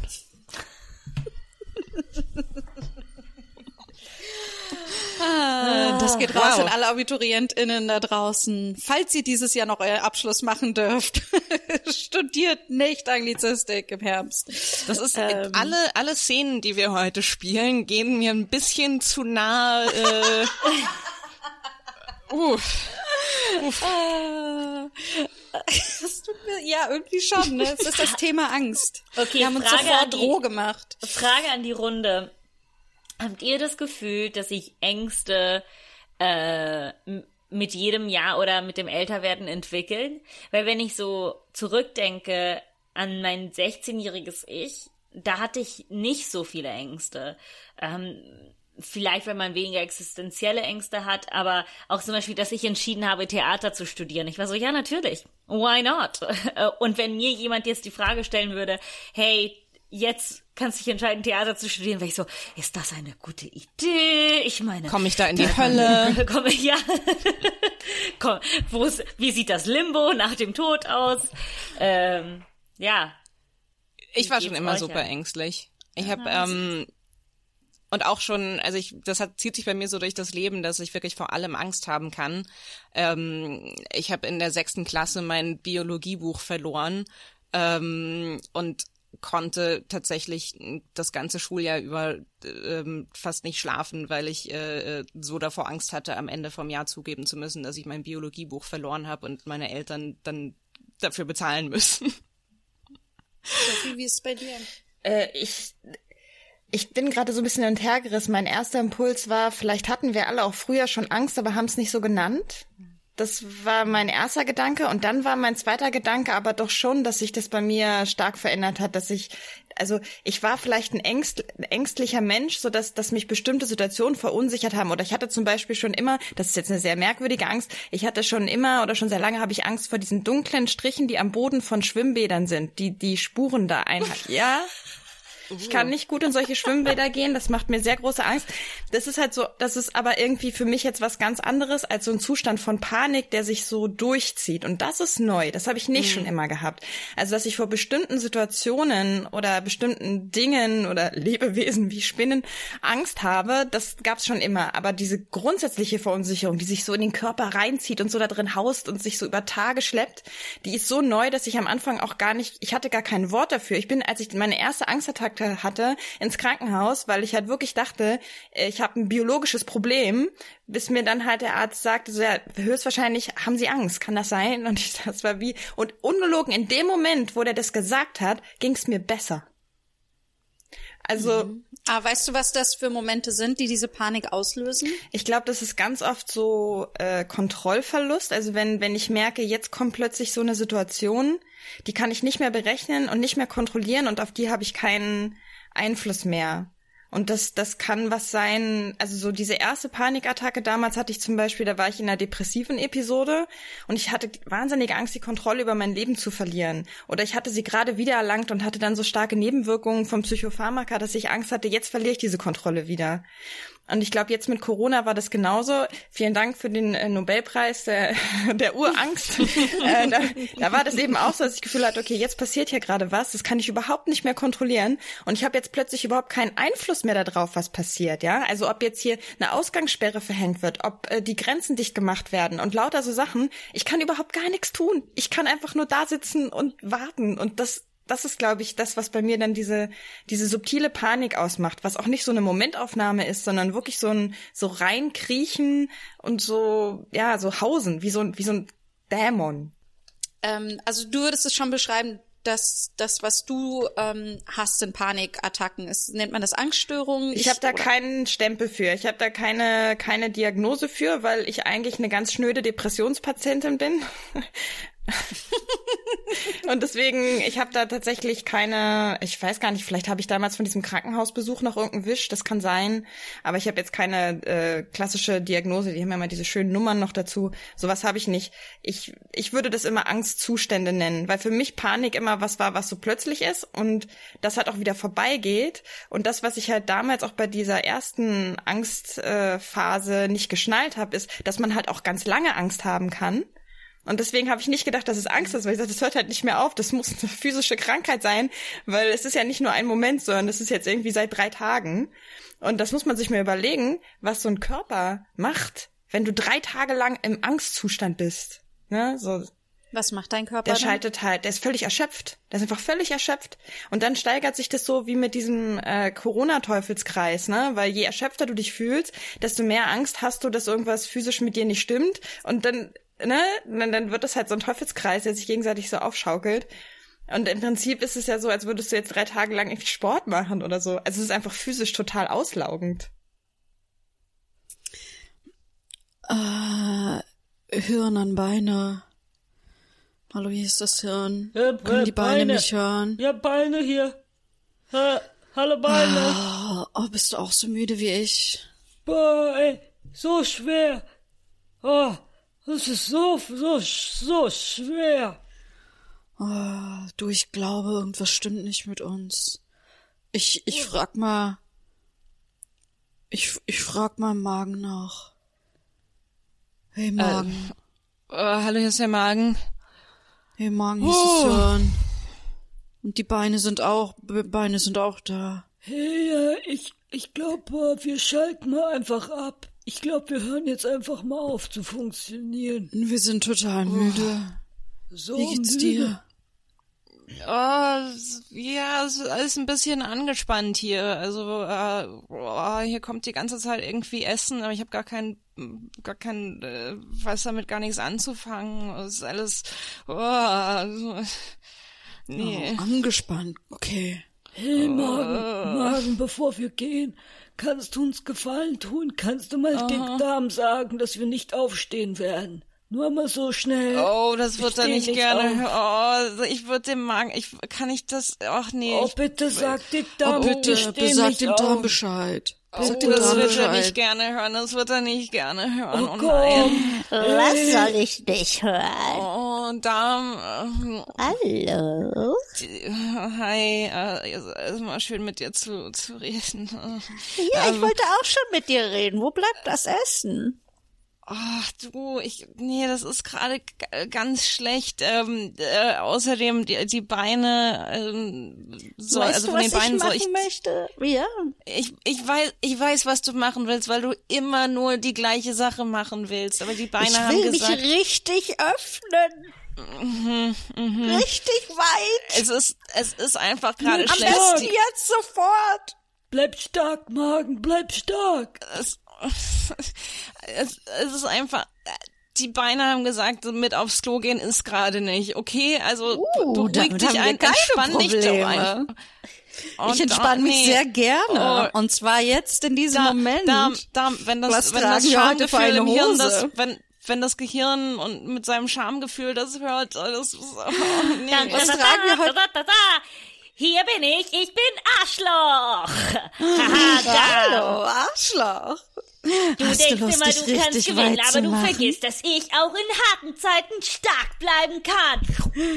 Arschloch zu. Wirklich? Wirklich? Mal sehen, wie lange du das jetzt durchhältst. Oh, ich kann das. Ich bin stark. Ich bin stark. Düpidupidup. Ich kann Sachen reinnehmen, rauslassen. Und ich bin ein Muskel. Mm, behaart, enthart. Dunkel oder hell. Ich bin hart. Hey, Arschloch. Arschloch, wie wär's, wenn ich dich hier jetzt kitzel? Oh oh. Oh oh. Oh oh. Nein. Oh oh. Ah. Hör auf. Oh, hör auf. Ah, ah. Ah, ah. Au. Au. Aua. Ih. Aua. Oh. Ah, au. Aua. Ah. Oh, oh, oh, oh, oh, oh, oh, oh, oh, oh, oh. Ah. Scheiße. Oh. Das war ein Update von Ottos Körper. Ich, ich finde es schön, dass wir so zwei Gangarten haben heute. Äh, komplett Fäkalhumor oder an die Urängste rangehen. Äh, aber ich fand sehr interessant, dass wir den Magen mit eingebracht haben. Äh, für mich ist es ganz klar, äh, wenn ich es schaffe, mein Gehirn abzuschalten, äh, kommt das alles physisch raus. Also ich habe das bei bei Angst und und bei Depressionen auch. Es ist so, ich hab mein Magen tut weh, ich habe unendlich Durchfall, ich kann nichts verdauen, weil ja der Körper halt so sich anspannt äh, und die Besonnenheit die ich in meinem Gehirn durch Verdrängen schaffe, ist dann schnell weg, wenn du irgendwie heulend auf dem Klo sitzt und nicht weißt, warum dein Körper sich rächt. Ja, wobei ich sagen muss, für mich ist es, ähm, also für mich ist das ein Teil von meiner Strategie, damit umzugehen, sozusagen. Ähm, das einfach hauptsächlich als eben auch einen physischen Vorgang zu begreifen. Also das war für mich ein wichtiger Moment, das so, ähm, also das für mich wirklich so zu reflektieren, zu sagen, so, mein Körper macht hier einfach gerade Sachen. Das ist genau wie wenn ich äh, wenn ich eine Migräne habe oder wenn mir wenn mir schlecht ist und das ist ähm, das macht es nicht unbedingt ähm, besser in dem. Also es ist immer noch scheiße, aber es ist ähm, es nimmt zumindest diese äh, dieses Rattern im Gehirn raus. So oh mein Gott, was stimmt nicht mit mir? Oh dieses dieses oh ich muss das jetzt in meinem Kopf lösen, sondern dann kann ich kurz sagen so naja okay, das, ich habe jetzt gerade dieses Gefühl in der Magengrube und wahrscheinlich bleibt das eine Weile und irgendwie muss ich damit umgehen. Ja. Also, Sophie, haben wir da, ähm, brauchen wir da mehr eine Sprache für? Weil ich habe das Gefühl, das lerne ich so irgendwie bei deinen Insta-Stories zum Beispiel irgendwie. Also erstmal das, ähm, dass also nicht nur, dass wir überhaupt darüber reden, sondern auch, wie wir darüber reden und so. Und das, weil du hast das ja eben schon mal gesagt, du labelst das eigentlich erstmal nicht so. Und das ist mir total aufgefallen bei, ähm, wenn du offen darüber redest, dass du sagst, ähm, dass du es vor allen Dingen erstmal beschreibst, was da alles ist und wie du das findest. Aber das, ähm, ich, ähm, ich habe dich, glaube ich, noch nie äh, gehört. Vielleicht machst du das ja auch und gesagt, Achtung, ich habe jetzt eine Panikattacke und hier ist das so und so und so. Ja, ich glaube, die Gefahr bei den bei den Labels ist einmal so eine Pathologisierung. Ne? Also wenn ich jetzt sage, ich habe eine Angststörung, ähm, also ah, jetzt muss ich aufpassen, was ich sage, weil ich will auf gar keinen Fall sowas aussagen wie eine Angststörung ist nicht normal. Aber in dem Moment, wo es eine Krankheit ist, ist es wird es in der öffentlichen Wahrnehmung ja unterschieden von von einem Gesundheitszustand und das ist dann irgendwie was Abnormes und was Absonderliches ist und auch und es ist auch was von dagegen muss man was tun und dagegen gibt's ein Medikament, aber auf gar keinen Fall hat das was damit zu tun, dass diese Person jetzt Grund hat, Angst zu haben, zum Beispiel. Also ich glaube, das, das, also das ist so mein ganz persönliches Problem mit Labeln, auch mit so Labeln wie äh, Depression und mein allerliebstes äh, Label, also oder allerverhasstes Label, ne, Hysterie sowieso, unser aller als Feministin verhasstes Label, aber auch so Borderline ist auch so ein Begriff, der ganz oft, finde ich, falsch verwendet wird. Und das, das finde ich halt das Unangenehme an Labeln. Und ich glaube, dass es sehr viel sinnvoller ist, eben beschreibend über Sachen zu sprechen, als halt so einen Stempel drauf zu drücken, der das dann in so eine Schublade schiebt. Aber gleichzeitig wäre es natürlich auch schön, wenn wir uns einfach gesellschaftlich darauf einigen könnten, dass eben psychische Erkrankungen auch Erkrankungen sind ja, und äh, dass wir uns mit denen so beschäftigen sollten, wie wenn jemand sich das Bein bricht oder der Blinddarm entzündet ist. So jemand, der einen entzündeten Blinddarm hat, den sagt halt auch keiner, na ja, komm, ist doch nicht so schlimm, wird wieder gut, ne? Sondern dann kommt man halt ins Krankenhaus und dann wird der rausgenommen. So, das ist halt so die Oder Ja? wir sagen Leute mit blind, mit entzündeten Blinddarm, geh doch mal eine Runde spazieren. Hm? Frische Luft Hm, tut gut. Bewegung, Bewegung immer gut, ja. Ja. Oder denk doch an was Schönes. Was, was würde dir jetzt gerade Spaß machen? So, wenn ich so eine depressive Phase habe, ne, und dann die Leute meinen das ja gut. Ja, was würde dir denn gerade Spaß machen? Ja, mein verdammtes Problem ist, dass mir gerade nichts Spaß macht. Wie soll ich denn jetzt darauf kommen, was mir jetzt gerade Spaß machen will? What the fuck? Ja. ja, aber was ist denn, wenn so Sachen zum Beispiel nicht funktionieren? Was, was funktioniert denn für dich zum Beispiel? Oder was glaubst du, was generell vielleicht auch als andere irgendwie die zuhören, was, was helfen kann, wenn, oder was hilft dir, wenn du Angst hast? Drüber reden auf jeden Fall. Das hilft mir am allermeisten, wenn ich mit anderen Menschen drüber rede und das dann so rauslasse. Das hatte ich ja schon gerade gesagt, so zum Thema soziale Medien, ne, und das dann halt auch teilen. Ähm, und also mir hilft tatsächlich, auch, wenn ich es kann, halt Ablenkung. Das ist jetzt gerade natürlich eine super schwierige Zeit für Ablenkung. Das äh, geht auch mir so und ich wünschte, ich hätte jetzt auch eine bessere Antwort darauf, weil ich es tatsächlich auch nicht so richtig weiß. Also momentan fühle ich mich diesen Gefühlen auch sehr ausgeliefert und dann ich, ich kann gar nicht genau sagen, an welcher Stelle es wieder vorbeigeht. Also gerade gegen Angst gibt es ja auch diesen Rat, zum Beispiel physische Aktivität, ne, irgendwie Sport machen und so. Ähm, ja, wer das kann, also wer joggen kann, ich finde es total schrecklich, dass jetzt immer gesagt wird, geh doch joggen. Ich finde, es kann nicht jeder Mensch joggen. Aber so, wer joggen kann, da ist Joggen bestimmt eine gute Idee. Ähm, aber ansonsten, I wish, I wish, ich hätte jetzt was Spazier- Besseres. Lange spazieren gehen hilft mir auch. Ja, vielleicht muss man es auch einfach irgendwie mal gucken, wer ist die Person und was, ähm, was ist für sie irgendwie und einfach, einfach gut.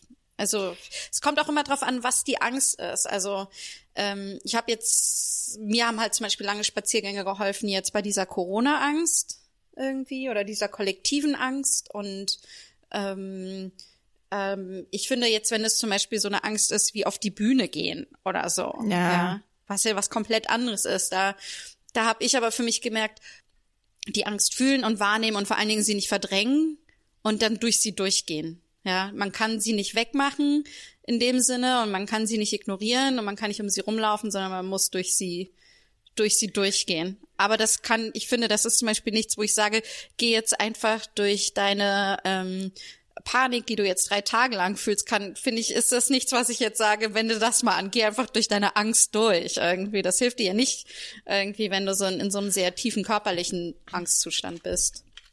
Ja, ich glaube, es ist manchmal auch für mich zumindest persönlich immer das, wie kann ich das, ähm, was ist das Wort, was ich suche? So runterbringen, plakat, nee, ähm, Runterbrechen? placate, so, nee, wie, so beruhigen. Wie kann ich das so machen, dass ich noch damit umgehen kann?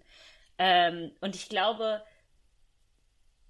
dass, dass dann dann entwickelt man ja für sich selbst so kleine Methoden. Ne, für mich ist so eine Sitcom schauen und um Zwiebel schneiden. Da kann ich alles in meinem Gehirn so ein kleines bisschen runterbringen lassen zu, zum Kochen oder irgendwie so. sich- Zwiebel schneiden. Ihr Zwiebel schneiden hat was unfassbar Beruhigendes. Nee, weil ich weiß, wie man eine Zwiebel schneidet. Ah, Okay. Sowas, also sowas ganz basic. Ja, So ich weiß okay. halt immer, wie ich eine Zwiebel geschnitten haben will. Ich werde Ja. nie nicht wissen, wie ich will, dass die Zwiebel geschnitten wird. Das ist total interessant, das mache ich, wenn ich trauer. Also zum Beispiel, als meine Katze gestorben ist, die ich über alles geliebt habe. Erst, na, erst habe ich Mund-zu-Mund Wiederbeatmung und Herzmassage versucht. hab ich wirklich. Das heben wir uns für eine andere Story auf, eine andere Folge. Ähm, aber was ich direkt danach gemacht habe, ist zum Beispiel, dass ich abgespült habe. Ich hatte einfach das Gefühl, wenn ich jetzt abspüle, ich weiß, wie das geht, da komme ich sofort in so eine Mechanik rein, irgendwie, die irgendwas am Laufen hält. Hm. Keine Ahnung, ja. Ich habe ich hab abgespült, äh, ich habe abgespült, äh, nachdem ich erfahren habe, dass meine Oma gestorben ist. Ganz witzig. Ich hatte auch sofort den den Instinkt. Äh, ich mache was mit den Händen, was was produktiv ist, was vor allem ähm, so ja nicht, wo ich nicht drüber nachdenken muss. ja. Äh, Ich finde, Sophie, du hast etwas gesagt, was ähm, ich sehr interessant finde, auch so gegen dieses Labeling. Ähm, aber die Idee, das so zu beschreiben, weil ich glaube, Leute sind immer noch viel offener dazu zu sagen, hey, diese Beschreibung verstehe ich, das, ich fühle das genau so, als dass sie sagen würden, oh, da steht Angststörung, ich habe Angststörung. Aber wenn da steht, oh, ich habe dieses Gefühl und es fühlt sich physisch so an und das sind meine Gedanken, sind so, oh mein Gott, ja, ich auch. und darum, ich finde, das ist ein sehr schönes Bild und auch ein sehr wichtiges. Ähm, ich wollte noch mal ähm, bisschen mehr über die Filmlöwen auch reden. Über dein Wie, Magazin. wie schaffen wir denn jetzt äh, diese Kurve von Angst zu Filmlöwen? Ich habe eine, ich habe eine Kurve. Da, da, da. Und zwar dachte ich mir, ich habe mir so überlegt, ähm, wie Angst ja auch instrumentalisiert wird für äh, einfach sexistische und rassistische Handlungen zum Beispiel. Ne? Also das ist ja, ähm, wie das einfach die Angst vor etwas Fremden irgendwie und in dem Sinne auch Frauen äh, genutzt wird irgendwie, um wiederum eine andere Gruppe zu vereinen. Ne? Also ich, ich, wenn wir jetzt zum Beispiel mal an 2015 denken, an die ganzen Geflüchteten, irgendwie wie, was da für eine Angst mobilisiert wurde, ähm, äh, gegen, gegen diese Menschen, die in unser Land gekommen sind, irgendwie, weil sie äh, Zuflucht gesucht haben. Ne? Ähm, oder generell, ich finde auch immer weil am Ende, wenn immer wenn wir über irgendwelche sexistischen Strukturen reden, geht es am Ende auch darum, eigentlich haben wir Angst vor der Frau und wir halten die Frau klein, damit die Frau nicht zu viel Macht hat und äh, oder auch auch äh, irgendwie Angst naja, vor sich selbst haben, was man alles kann, so als ähm, marginalisierte Person. Ähm, und darum dachte ich mir, Film, wie macht, was ist Film für ein Machtmittel und Angstmittel? Ja, ein, ein ganz großes, aber schon allein, also Film ist sowieso das äh, Propagandamedium. Ne, im, im, das kann man jetzt positiv und negativ nutzen, aber in der Regel wird's halt negativ genutzt. Und natürlich drückt sich, so was du sagtest, die Angst vor starken Frauen, das drückt sich natürlich so gerade so im Blockbuster-Kino und Mainstream-Kino ständig aus, ne? So dass, dass, dass Frauen bis zum gewissen Grad dann Heldinnen-Taten vollbringen können, aber am Ende ist doch besser, wenn es ein Mann macht, weil wo kämen wir hin, wenn Frauen das alles alleine können? Boah, Weltzusammenbruch. Ähm, oder auch so böse Frauen, äh, was, was verbinden wir mit bösen Frauen? Böse Frauen im Film sind zum Beispiel oft so hypersexualisiert zum Beispiel. Da steckt dann wieder, äh, wieder eine andere Angst drin. Vielleicht, äh, ja, was ist da? Ach, hätte ich mir mal Freud gelesen. Ich wollte jetzt nicht Potenzangst sagen, aber vielleicht ist es das auch. Ähm, Die Kastration. ja, genau, das war's. Die Kastrationsangst, genau. Die Frau, die Frau mit dem Penis. Äh, ja, also auf jeden Fall. Ähm, aber ich, ich finde ja, wenn ich jetzt über die Filmlöwen nachdenke und du sprichst äh, von Angst, ähm, dann finde ich ja eher, dass die Reaktionen auf die Filmlöwen der das bessere Beispiel für die Angst sind, weil ich das Gefühl habe, dass feministische Arbeit im Allgemeinen, aber witzigerweise auch in der Filmkritik einer ganzen Menge Menschen eine ziemlich große Angst hat. Sie haben nämlich tatsächlich Angst, ihre HeldInnen zu verlieren, also in der Regel ihre Helden. Ach, krass. Also das ist eine ganz, ganz Ja. große Angst, die mit der feministischen Filmkritik verbunden ist.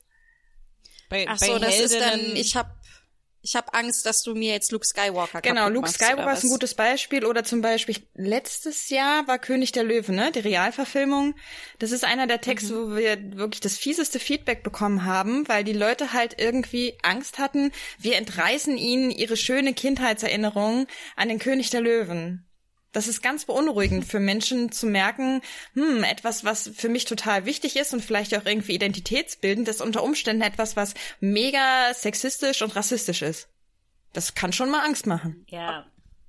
Ja, aber was, was schreiben die dir denn da zum Beispiel? Na, in der Regel schreiben sie einfach, dass wir dämlich sind. Das, äh, naja, ne, dass, dass wir nichts von unserem Job, Sehr sehr, fundiert, fundiert. dass wir nichts von unserem Job verstehen. äh, dann ist das zweite Argument natürlich immer, dass der Film nichts mit der Realität zu tun hat, äh, dass, dass wir das alles, Lacher, da kommt schon der erste Lacher, äh, dass wir das alles viel zu ernst nehmen und natürlich kommen dann auch ganz oft so Sachen wie, dass wir bestimmt nie einen Mann finden und, äh, ja, zu wenig Sex haben. Das ist eine reale Angst, die sie dann mir triggern. Ja, ja, ich kann das, kann das Ja. nachvollziehen. Kannst du da noch mal ein bisschen mehr drüber sprechen, über ähm, sozusagen die Dekonstruktion von Hel Helden irgendwie der Kindheit und so? Also kannst du da mal ein Beispiel Außer nennen? König der Löwen jetzt. Äh, Im Prinzip funkt, also ich würde jetzt mal ganz äh, steil behaupten, dass das mit 99 Prozent aller Filme funktioniert, die wir in, aus dieser Generation als Kinder gesehen haben. Ja, also dass das so gut wie jeder dieser Filme durchdrungen ist von sexistischen Figurenzeichnungen, das ist ja auch heute immer noch so. Und wenn ich dann eine Figur habe, die ich total angehimmelt habe, mit der ich mich identifiziert habe, die mein Vorbild war, und dann sagt mir irgend so eine blöde Internetfeministin, dass genau diese Figur äh, eigentlich dass an der eigentlich alles falsch ist, dass, dass das, was die macht, falsch ist, dass die, äh, was die denkt, falsch ist, dass das, was die handelt, falsch ist. Und dann komme ich unter Umständen an den Punkt, mich selber zu hinterfragen und äh, zu der Annahme, hm, vielleicht ist irgendwas, was ich denke und mache, auch falsch. Ja, Ich, ich muss auch sagen, ich komme da immer drauf, so, oh mein Gott, das waren so große Comedy-Helden von mir oder dieser Film, der war mir so wichtig oder oder das war so eine starke Frau für mich und dann gucke ich mir den Film jetzt wieder an und denke mir so, was, das hat dir gereicht?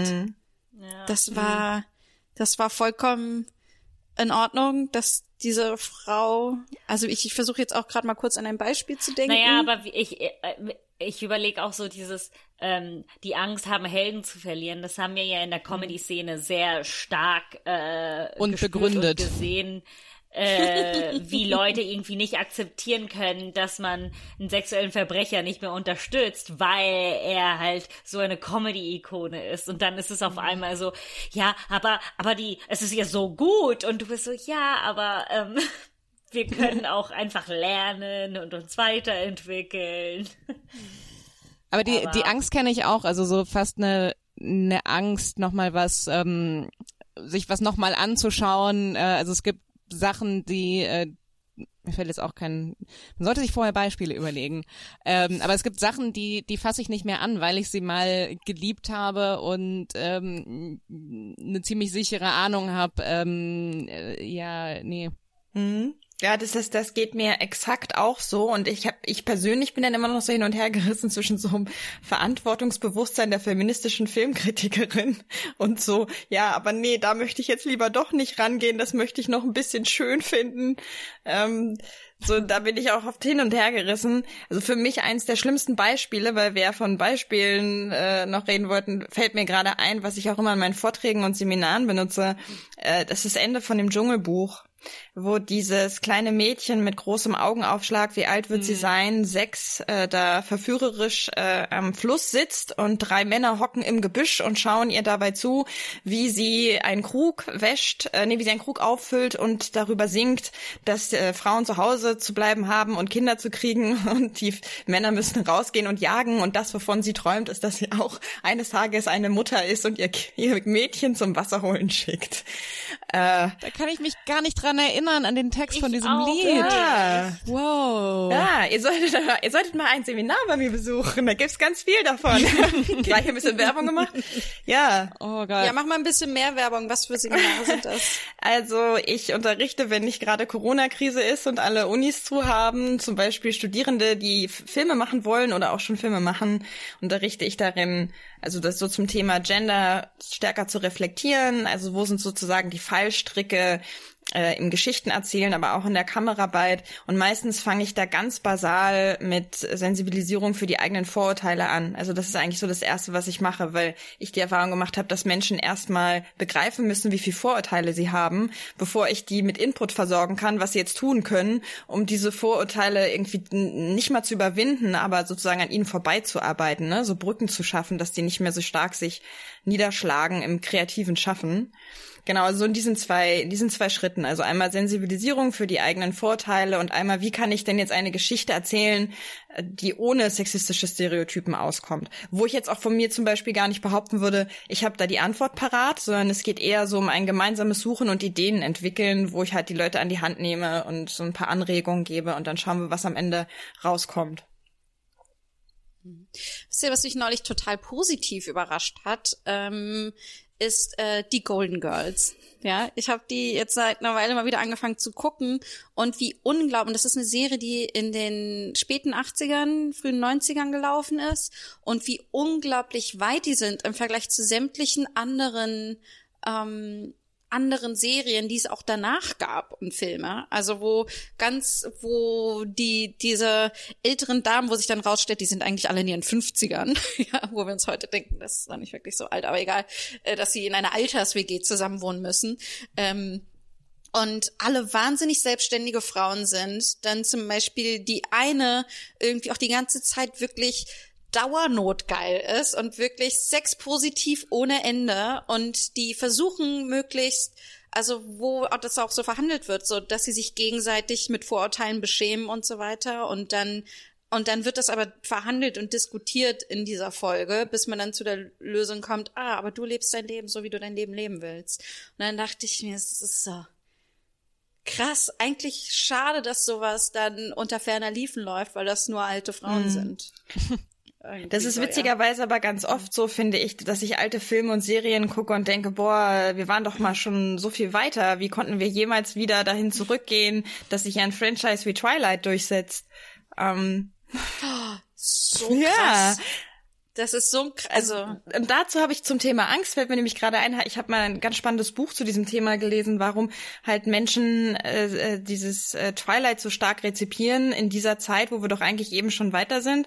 Und da wurde die These aufgestellt, dass zum Beispiel Frauen äh, in der in unserer heutigen Zeit wird wird von Frauen einfach sehr viel, also es wird sehr viel angeboten, aber damit auch sehr viel verlangt, ne? Also im Sinne von du darfst jetzt alles, also sollst du auch alles, nämlich Mutter sein und arbeiten und ich weiß nicht was noch alles auf einmal, weil jetzt kannst du es ja alles, jetzt solltest du es auch machen und dass äh, dieser Rückzug in so eine ganz konservative Vorstellung äh, auch was was tröstliches und was beruhigendes hat.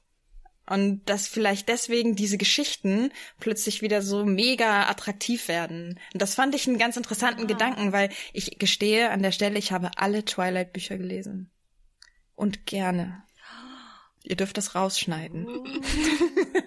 Das machen wir nicht. Ich finde, das ist jetzt ein ganz öffentliches Shaming von dir. Ich habe mich aber jetzt auch selbst um die Löwen zu diskreditieren. Wie viel Angst musstest du äh, überwinden, das gerade zuzugeben? äh, das, ne, eigentlich eigentlich nicht. Das eigentlich gar nicht so viel. Das ging. Das ging jetzt gerade ganz gut raus. Ja. Was sind für euch Ängste, wo ihr sagt, das sind Ängste, die ähm, die sind wichtig für mein Überleben und das sind Ängste, die hindern mich an meinem Leben?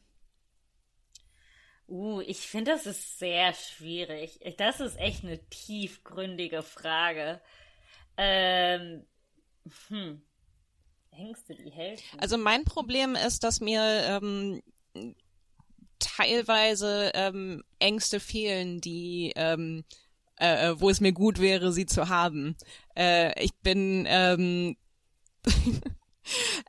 ich bin extrem unbedarft, zum Beispiel, wenn ich abends nach Hause gehe. Ähm, und ich habe ganz oft den, also ganz oft habe ich dann so, sobald ich zu Hause bin, war ich so, sag mal, bist du jetzt da äh, äh, am Kanal, wo es so super dunkel ist, vorbei äh, langgelaufen und hast die ganze Zeit laut Musik gehört nachts um drei. Also bist, bist du bescheuert? Äh, aber in dem Moment bin ich so, da, da, da. Ähm, also ich habe schon oft überlegt, ähm, das wäre voll gut, wenn man so Ängste tauschen könnte. Also wenn ich zum Beispiel so diese, äh, weiß nicht, die, die Angst davor, dass mich alle meine Freunde scheiße finden, wenn ich das gegen so diese klassischen Überlebensängste ein bisschen tauschen könnte. Das, das wäre so nicht schlecht. Also falls jemand mit mir eine ja, eine Angstbörse. Hier sind meine Diddle-Sticker für, wie, oder? Das war doch so ein Ding. Ja. Äh, Sophie, wie ist bei dir? Ich, ich finde die Frage deswegen so schwierig, weil ich das Gefühl habe, das lässt sich doch nur im Nachhinein beantworten. Ne? So wie jetzt mit dieser Corona-Geschichte zum Beispiel. So im Nachhinein hab, war das äh, sinnvoll, dass ich Angst, also vielleicht nicht in dem Ausmaß, aber so die Angst war irgendwie berechtigt und hat mich auch dazu gebracht, mich zu informieren. Immer gut formiert, informiert. Äh, ich finde das total schwierig das jetzt für immer zu sagen. Es könnte ja sein, dass meine Angst vor Spinnen mir irgendwann mal das Leben rettet, wenn ich mich durch den kostarikanischen Dschungel schlage und äh, eine ganz fiese Spinne meinen Weg kreuzt. Und es ist total wichtig, dass ich davor jetzt davon renne, anstatt zu sagen, ah, Spinne. So, also find, ich finde das, deswegen finde ich es so schwierig, diese Frage zu beantworten. Ja, das ist vielleicht ein guter Punkt. Ich meine, ich bin mir auch sicher, dass meine Angst für Treppen, die Löcher zwischen den Stufen haben, absolut berechtigt ist, weil irgendwann mal wird mein Bein zwischen zwei Stufen steck, fe, äh, äh feststecken und äh, ich werde mein ganzes Leben da lang gearbeitet haben, zu wissen, dass das passieren wird. Ähm, ja, ich, ich glaube, ich kann die Frage nicht so richtig beantworten. Ähm, ja, also für mich ist zum Beispiel, und das ist definitiv ein großes Thema, was ich für mich in meinem Leben habe und dass ich jedes Jahr aufs Neue mir denke, nein, es ist, muss immer noch eine, wie bei so einer Zwiebel, immer noch eine Schicht mehr abziehen, mehr abziehen, mehr abziehen, ist dieses Angst vor den eigenen Träumen äh, zu haben. Hm. Irgendwie, weil, weil ich finde, dass vor allen Dingen Menschen, die in, egal welcher, ich, ich beobachte das bei allen marginalisierten Gruppen, dass ich mir denke, warum, also es ist halt diese Angst davor, meine Therapeutin nennt das immer die Angst davor zu scheinen und hervorzuscheinen und mehr zu scheinen als die Menschen um einen rum, mehr zu strahlen als die Menschen um einen rum und dass dazu auch viel Mut gehört, ähm, das irgendwie zu tun, weil man dadurch natürlich auch sichtbarer und angreifbarer ist irgendwie, ne? Ähm, aber ich ähm, ja, da denke ich mir, das ist zum Beispiel eine Angst, die hindert mich an meinem Leben, nicht am Überleben. Es sei denn, wir wären jetzt vor 2000 Jahren und ich würde dafür gesteinigt werden, dass ich als Frau arbeiten möchte. Vielleicht geht es dabei aber auch gar nicht so sehr darum zu sagen, wo, wovor, wovor sollte ich keine Angst haben, sondern eher, welchen Raum nimmt diese Angst ein? Also die kann ja irgendwo da sein, ne? Aber wie viel Raum nimmt die mich ein? Und wie du gerade gesagt hast, mhm. wie stark behindert die mich? In meinem alltäglichen Leben. Ich kann die auch irgendwie so ne, in die Ecke stellen und sagen, okay, du bist da, ist okay, habe ich mich mit abgefunden, hi, aber du bleibst jetzt da und ich beschäftige mich nur alle Weile mal mit dir. So, und dann ja. kannst du im Prinzip mit jeder Angst irgendwie durchkommen und daran auch was gewinnen. Vielleicht, ne? Hallo, äh, ich bin die ähm, Angst vor Spinnen. Ähm, und ähm, was ist jetzt mein Zimmer hier in der WG?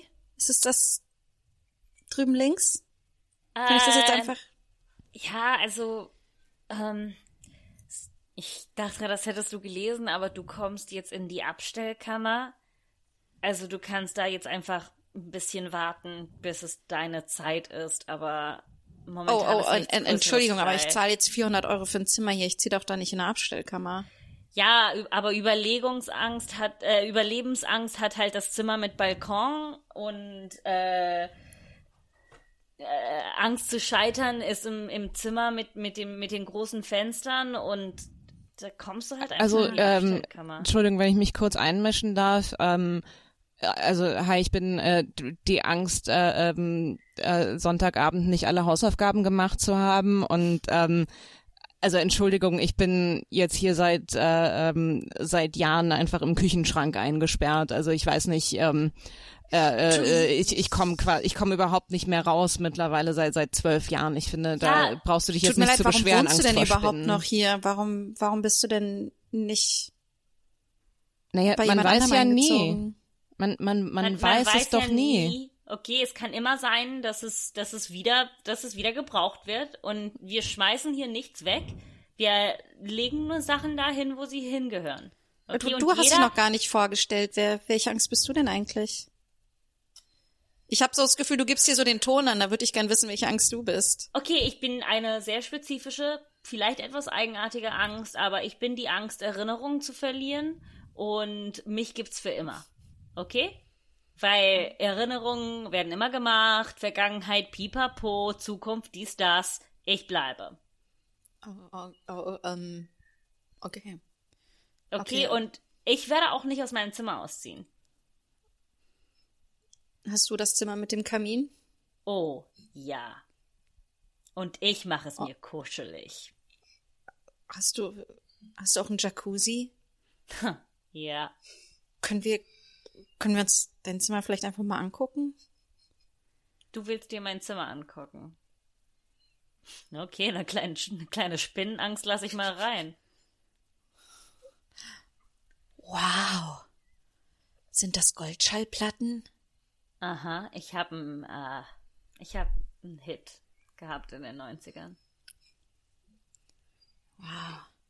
Und, und, und, wow. All die Diamanten hier, krass. Wo hast du die Ja. denn her? Naja, ich, ich bin schon oft gereist und da findet man halt sowas, weißt du. Ähm, wow, und das ist äh, jetzt natürlich dieses Jahr äh, absolut bahnbrechend. Äh, der, der Nobelpreis für Angst geht in diesem Jahr an eine Angst selbst. Äh, äh, herzlichen Glückwunsch, die Angst, Erinnerungen zu vergessen. Ach, Was? Hallo. Nein, nein, ich! Die Spinnenangst! Wa es ist unfair. Jetzt- Also bitte jetzt äh, Also, beruhigen also liebe, Sie sich. liebe Spinnen, äh, liebe, liebe Angst vor Erinnerung, ja, also ich möchte, du hast, äh, war auch toll, die Arbeit, die du geleistet hast, ja, aber ich finde, ich hätte das eindeutig, eindeutig verdient. Das ist das Einzige, was ich noch sagen wollte. Tschüss. Okay, ich möchte nur eines sagen, ähm, dass die Hausverwaltung ähm, eine Nachricht von einem alten Liebhaber bekommen hat und sich nicht erinnern konnte, wer er war. Somit würde ich Ähm. sagen, dass ich diesen Nobel verdient habe. Äh, wir, wir, wir schalten ein, äh, ein Wohnzimmer, wo die, die Live-Übertragung der Nobelpreisverleihung äh, Verleihung verfolgt wird. Krass. Krass, dass die, dass die Spinnenangst einfach so ein Kanye West abgezogen hat, wie damals bei Taylor Swift.